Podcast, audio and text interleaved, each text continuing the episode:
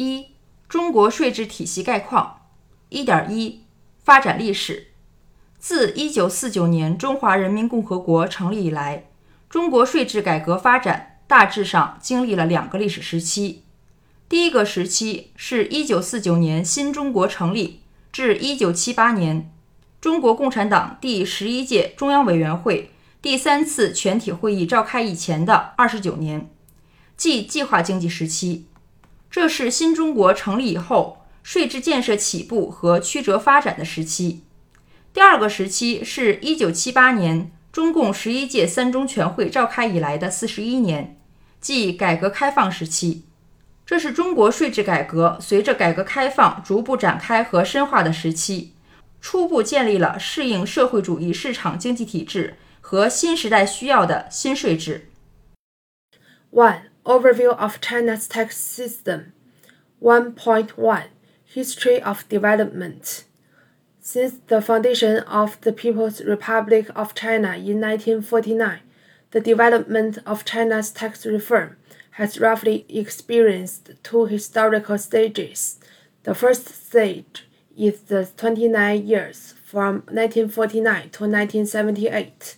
This is the period of planned economy during which the tax system construction of New China had kicked off and had experienced tortuous development. The second stage is the 41 years after 1978, when the third plenary session of the 11th Central Committee of the Communist Party of China, CPC, was held. This is the period of reform and opening up to the outside world during which China's tax reform has been carried out and deepened step by step along with the reform and opening up of the country as a whole as a result a new tax system that is compatible to the socialist market economy and meets the requirements of the new era has been gradually established. 在上述两个历史时期内，中国的税收制度先后进行了五次重大改革。 第一次是新中国成立之初的1950年，在清理旧中国税收制度和总结革命根据地税制建设经验的基础上，建立了新的税制。第二次是1958年税制改革，主要内容是简化税制，以适应社会主义改造基本完成、经济管理体制改革以后的形势的要求。第三次是1973年税制改革。主要内容仍然是简化税制。第四次是一九八四年税制改革，主要内容是普遍实行国营企业利改税和全面改革税收制度，以适应发展有计划社会主义商品经济的要求。第五次是一九九四年税制改革，主要内容是全面改革税收制度，以适应建立社会主义市场经济体制的要求。During the above two historical stages. China's tax system experienced five major reforms.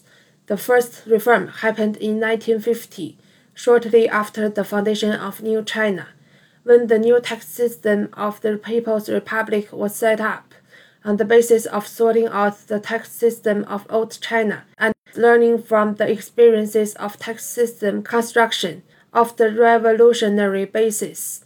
The second reform was taken in 1958 the major contents of which were simplifying the industrial and commercial tax system to adapt to the requirements of the situations after the completion of the socialist transformation and the economic administration system reform.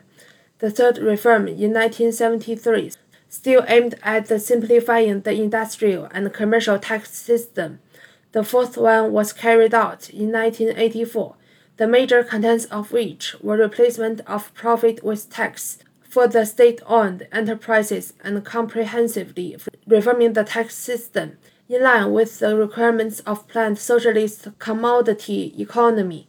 The fifth reform in 1994 was full reform of the tax system in line with the requirements of socialist market economy.